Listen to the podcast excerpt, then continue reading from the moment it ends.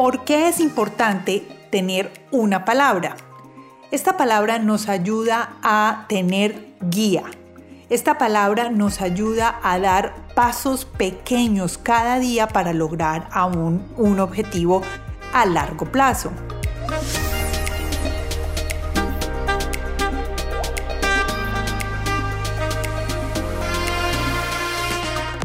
Hola, soy Tatiana Velázquez.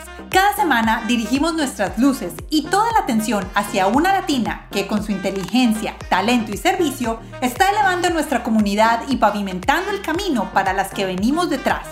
Ellas son innovadoras, empresarias, científicas, celebridades, pero sobre todo heroínas del día a día. Sus acciones, valentía y dedicación nos dicen en voz alta que como mujeres hacemos la diferencia y hoy pueden ser tus mentoras. Bienvenidas a Latinas Mastermind. Hola a todos, ¿cómo están? Bienvenidos a este nuevo episodio de Latinas Mastermind. Este es el episodio número 53. Vamos a hablar hoy sobre la palabra del año. Bienvenidos. El día de hoy vamos a hablar sobre la, digamos, nueva forma de hacer propósitos en el año y es ser muchísimo más enfocados y solo quedarnos con una sola palabra. Vamos a hablar sobre qué es la estrategia de la palabra del año, cómo funciona, para qué sirve y les voy a dar el paso a paso para que ustedes puedan elegir la palabra del año y mantenerla durante todo el 2021. Al final les voy a contar cómo hacer para que esta palabra funcione en conjunto con sus propósitos si así lo desean o dejarlo solo como la palabra como su propósito general para este nuevo año. Antes de que comencemos, quiero invitarlos a que vayan a nuestra página web www.latinasmastermind y se registren como oyentes del programa. Recuerden, cuando se registran con su nombre y correo electrónico van a poder recibir eh, los recursos que tenemos en cada uno de los programas. Pueden recibir los eh, códigos de descuento que nuestros invitados nos dejan solo para oyentes de Latinas Mastermind y algunas veces van a poder recibir los descargables para, eh, que, que, tenemos durante este, este programa. El día de hoy van a recibir el descargable de qué es la palabra del año y el paso a paso y una lista de palabras para que les ayude a inspirarse en su palabra del año.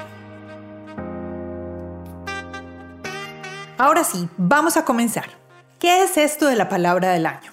Yo lo conozco hace aproximadamente unos tres años y es la opción que tenemos para generar propósitos. Recuerden, cuando pasa el 31 de diciembre, siempre decimos, ay, yo quiero que el próximo año hacer esto, yo quiero trabajar sobre este tema, quiero mejorar en esto. Pueden haber metas personales y pueden haber metas profesionales. ¿Qué es lo que pasa? Que algunas veces, como ya se los mencioné en el episodio anterior, podemos generar muchísimos propósitos y no enfocarnos. Entonces, con la palabra del año, lo que vamos a hacer es darle enfoque a nuestros propósitos o simplemente generar un solo propósito resumido en una palabra. ¿Por qué es importante tener una palabra? Esta palabra nos ayuda a tener guía.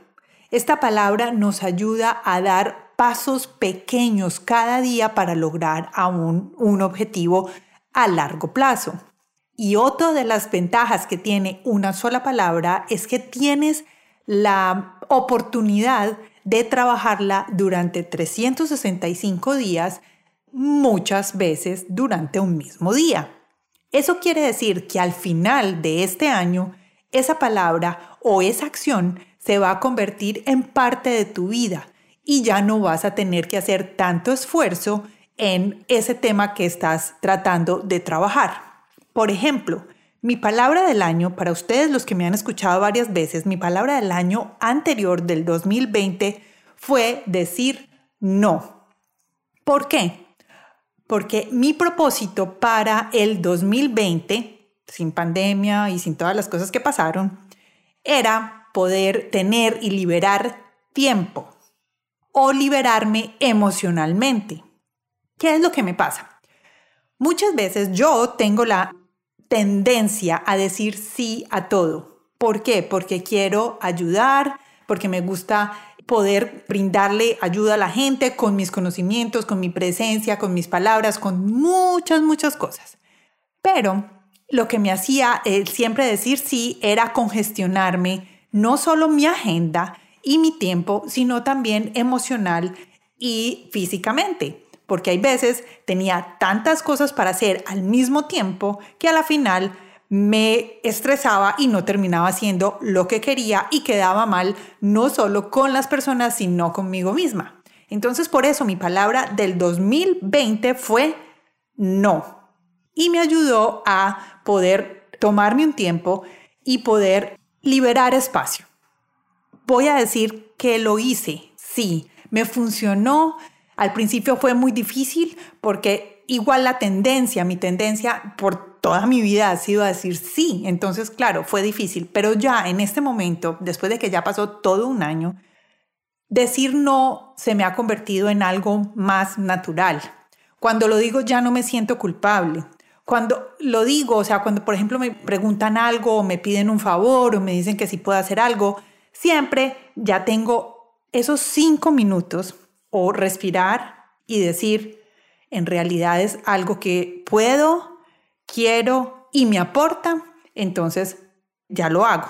Eso fue lo que me dejó a mí la palabra del año. Ese es mi ejemplo personal y espero que muchas de ustedes les pueda funcionar. ¿Cómo la palabra del año puede apoyar o soportar los propósitos?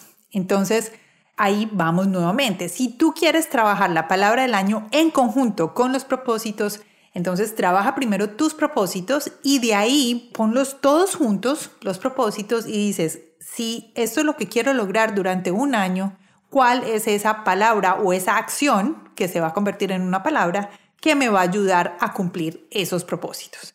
Entonces tienes que mirar en lo que ya tienes para hacerlo. Si lo que quieren hacer es utilizar la palabra del año solo como un solo propósito, yo se lo recomiendo, háganlo, inténtenlo, que es muy fácil. Y aquí les voy a decir cuál es el paso a paso para que ustedes puedan elegir su palabra del año.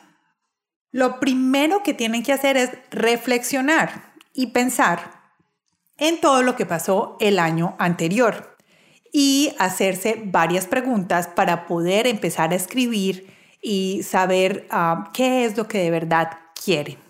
Entonces vamos a utilizar estas preguntas para que ustedes mismos vayan dando respuesta. Lo único que les pido es que por favor no se limiten o digamos no se juzguen ustedes mismos.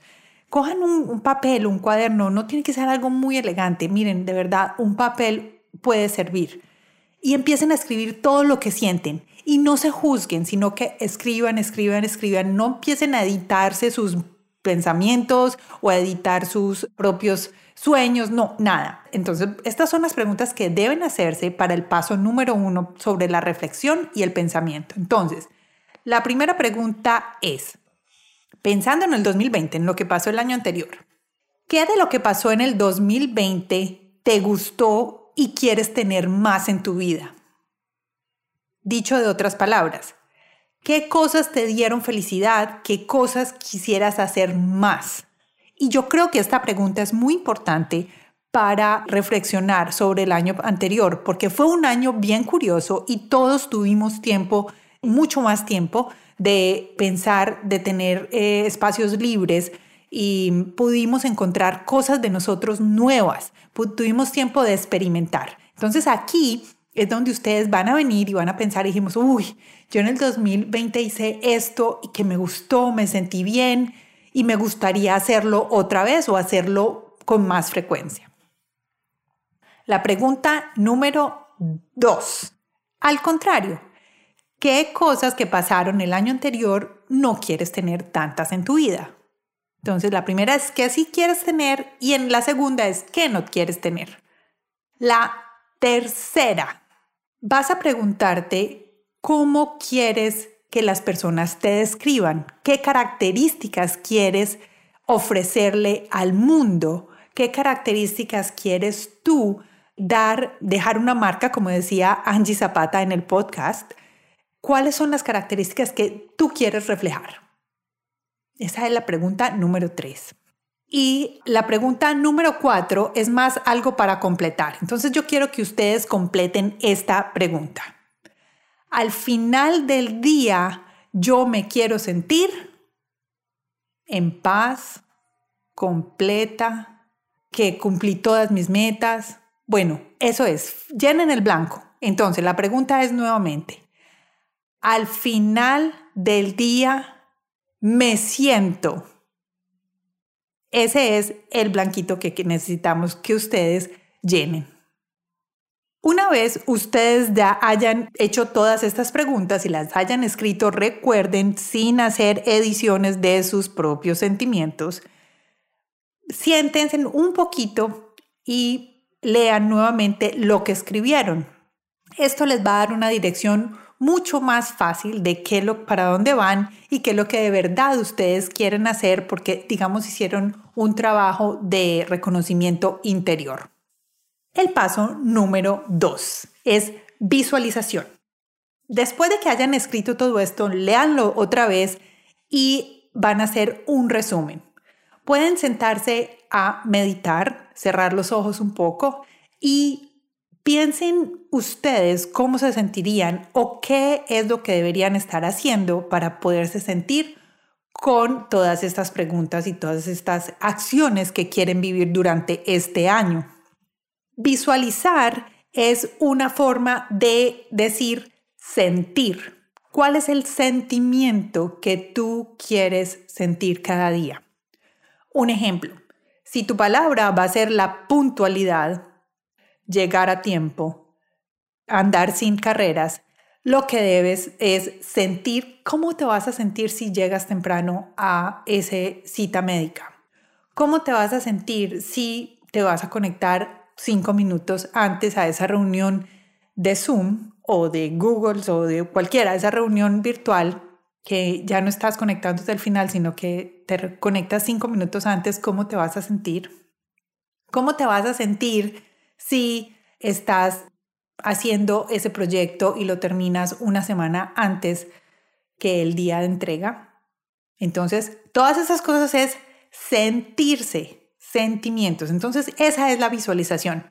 Básicamente la visualización es un momento de espacio, de concentración contigo misma. Si tú quieres, puedes prender una vela, siéntate en un lugar donde puedas de verdad solo escucharte tu corazón sin juzgarte puedes poner aromaterapia, no sé, cualquier cosa. Ese es algo que yo les recomiendo porque es algo muy bueno para hacer.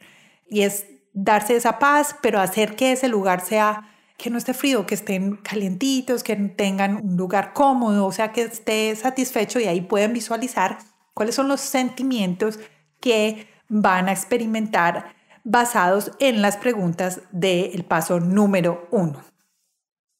El paso número tres Digamos, este paso número tres es con tiempo. Entonces, pongan una alarma. Pongan 10 minutos dentro de su alarma y cojan papel y lápiz y empiecen a escribir todas las palabras que se les ocurran durante esos 10 minutos después de haber hecho su visualización. Esas palabras son las palabras que están relacionadas con tus sentimientos y con tus propósitos.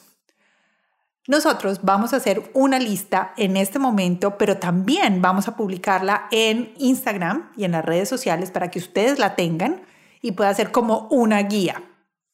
Algunas de las palabras que podemos decirles son consistencia, puntualidad, aprender, balance, salud, esperanza, disciplina, humildad, amistad, y creatividad. En realidad podemos tener muchísimas palabras, pero de aquí es donde pueden sacar algunos ejemplos. Si quieres muchísimas más palabras de ejemplo, puedes ir a las redes sociales, a nuestro Instagram, arroba latinasmastermind, y ahí vas a encontrar un listado de las palabras que podemos sugerirles. Es solo una guía. Paso número cuatro vas a hacer una edición de estas palabras y vas a hacer una preselección. ¿Qué vas a hacer? Vas a volver a leer las palabras que escribiste en esos 10 minutos. Recuerden que esos 10 minutos no son una carrera, son las palabras que te fluyan. Pueden ser 3, 4, 5, pueden ser 20, pero vas a elegir tres de esas palabras, las puedes resaltar, puedes encerrarlas en un círculo, puedes hacer lo que quieras, poner un corazoncito al lado, lo que quieras. Pero te vas a dar cuenta a medida que leas esas palabras que todas tienen como un tema en común como que hacen parte de un mismo grupo. Entonces ahí vas a empezar a elegir tres, vas a empezar, no, vas a elegir solo tres palabras que digas que son las que más te gustan. Recuerda que cuando eliges esa palabra vas a poderte sentir incómodo, nervioso, asustado. Puedes decir que esa palabra es mucho para ti o que es demasiado compromiso.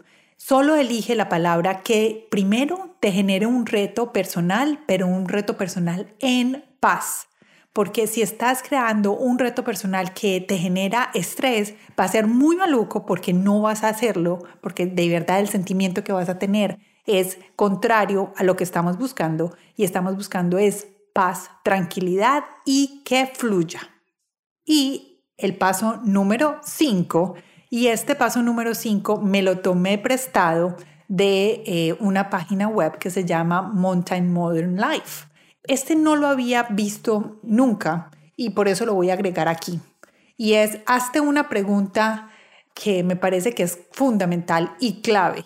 Y es, ¿estás interesado en esa palabra o estás comprometido?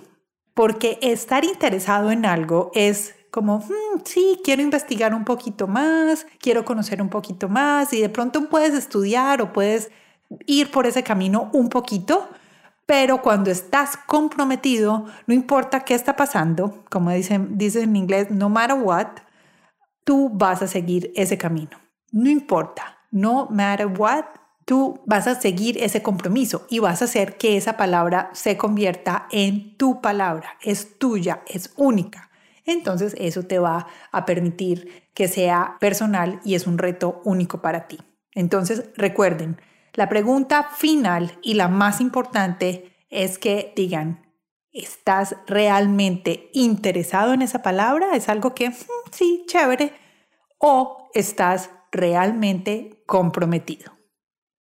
Este fue el paso a paso, espero que les haya gustado. Hablamos de la palabra del año y si ustedes me preguntan cuál es mi palabra del año para el 2021, es la consistencia. Esa es mi palabra del año, la consistencia y es la que voy a trabajar para mi vida personal, para mi vida profesional y esperemos a que me vaya bien. Después les voy contando en otros episodios cómo ha ido evolucionando y este fue el paso a paso que yo utilicé para sacar esta palabra. Voy a ponerles una fotico de uno de mis cuadernos, creo que lo tengo en dos cuadernos, donde tengo un short list de mis tres palabras del año, pero consistencia es la palabra que se quedó conmigo y va a ser la palabra del 2021. Espero que les haya gustado mucho este episodio, que lo utilicen y lo mejor que pueden hacer es compartirlo si nos quieren apoyar en el podcast. Es compartan este episodio con alguna persona que ustedes crean que les pueda funcionar. Lo otro es que vayan a las redes sociales, nos busquen como latinasmastermind.com en Instagram y en Facebook. Y ¿saben qué? Tengo algo especial para pedirles. Ustedes saben que las redes sociales usan unos algoritmos que son bien complicados y últimamente he notado que los algoritmos han estado bajando. Entonces, quiero hacer pedirles un favor. Y es que cada vez que ustedes vean una publicación de Latinas Mastermind, hagan una interacción. Déjenme un corazoncito, unos aplausos, una carita feliz, algún comentario. Si les hago una pregunta, hagan una respuesta corta. Esto nos va a ayudar a que estemos más vigentes en las redes sociales y muchísimas más personas puedan conocer de Latinas Mastermind y de este podcast que trae historias de mujeres impulsando mujeres que nos pueden servir como mentoras. Si ustedes creen que el contenido de Latinas Mastermind vale la pena compartirlo, hagan eso en Instagram y en Facebook. Solo déjenos un mensaje cada vez que vean una publicación. Interactúen con ella. Eso es lo más importante. Hagan interacción con nuestras publicaciones que eh, eso nos va a ayudar muchísimo. Y lo otro, por supuesto, es si aún no se han suscrito a nuestro podcast, suscríbanse en la plataforma en que estén. Solo tienen que hacer clic en el botón de seguir o eh, suscribirse. Y si están en Apple Podcast, les recomiendo háganos una review, pueden ponernos cinco estrellas y un comentario. ¿Por qué es que les gusta Latinas Mastermind? Recuerden, siempre estamos abiertos para ustedes. Déjennos mensajes en nuestro mensaje directo. Si tienen una mentora o una mujer que está haciendo la diferencia y quieren escucharla en el podcast, déjenos el nombre ahí y si tienen el usuario, perfecto. Nosotros vamos a buscar esta mujer para que muchos podamos aprender de ellos. Con esto los dejo el día de hoy. Espero que hayan disfrutado este podcast y que lo compartan con las personas que ustedes saben que les va a gustar. Nos escuchamos la próxima semana en Latinas Mastermind. Chao.